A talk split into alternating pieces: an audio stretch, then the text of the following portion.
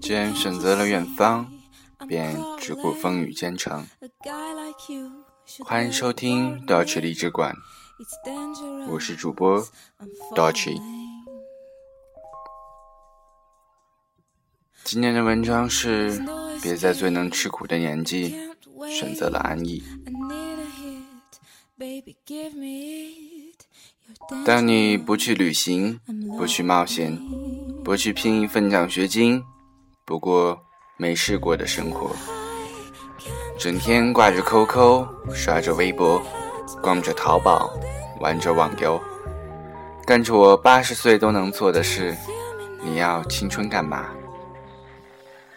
你是否也曾被这句网传的流星雨唤醒了心底那一丝早已沉寂的上进心？景色流年，花开花落，岁月蹉跎匆匆过，而恰如同学少年，在最能学习的时候，你选择恋爱；在最能吃苦的时候，你选择安逸。自是年少。却韶华倾覆，再无少年之时，错过了人生最为难得吃苦的经历，对生活的理解和感悟就会浅薄。什么是吃苦？当你抱怨自己已经很辛苦的时候，请看看那些透支着体力却依旧食不果腹的劳动者，在办公室里整整只资料。也能算吃苦，在有空调的写字楼里敲敲键盘，算是吃苦；认真的看看书、学学习，算吃苦。如果你为人生画出了一条很浅的吃苦底线，就请不要妄图穿越深邃的幸福极限。当你看了《杜拉拉升职记》，你觉得外企真好。可以出入高档写字楼，说着让人听不懂的英语，拿着让人眼红的薪水。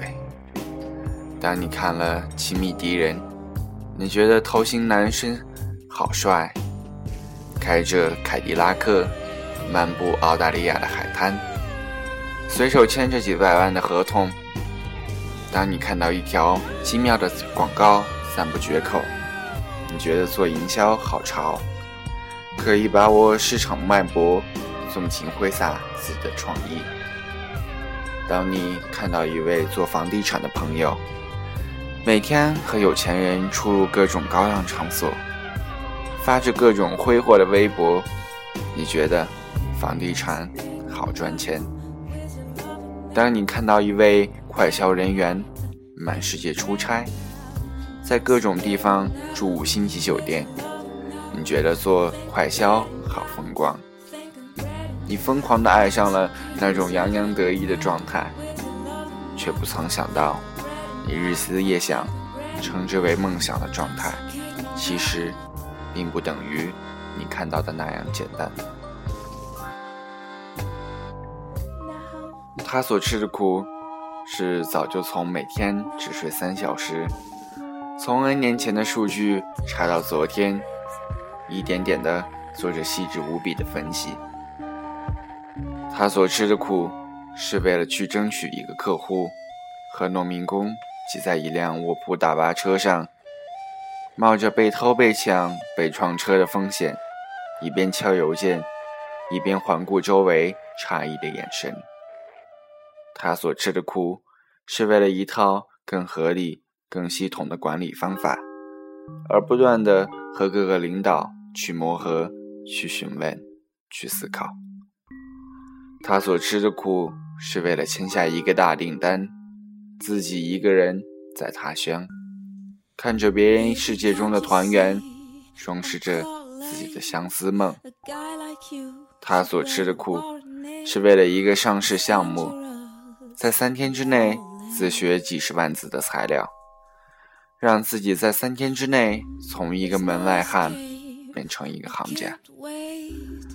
他也曾许多次摔倒在泥土里，甚至让别人从自己的身体上踩过去。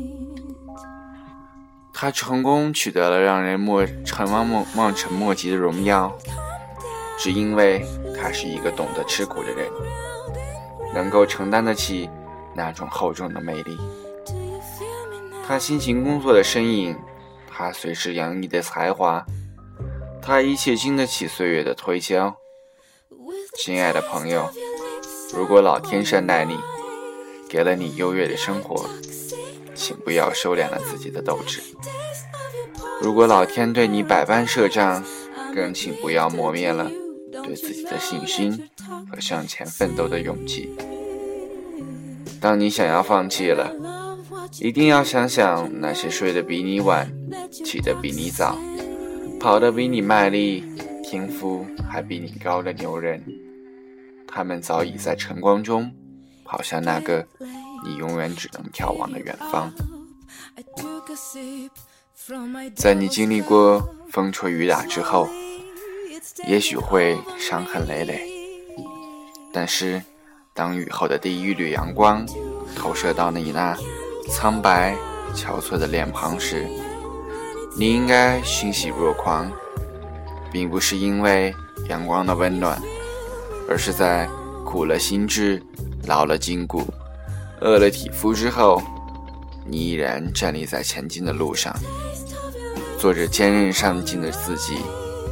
其实，你现在在哪里，并不是那么重要。只要你有一颗永远上进的心，你终究会找到那个属于你自己的方向。所以，请不要在最能吃苦的时候选择安逸。没有人的青春是在红地毯上走过。既然梦想成为那个别人无法企及的自我，就应该选择一条属于自己的道路。为了到达终点，付出别人无法企及的努力。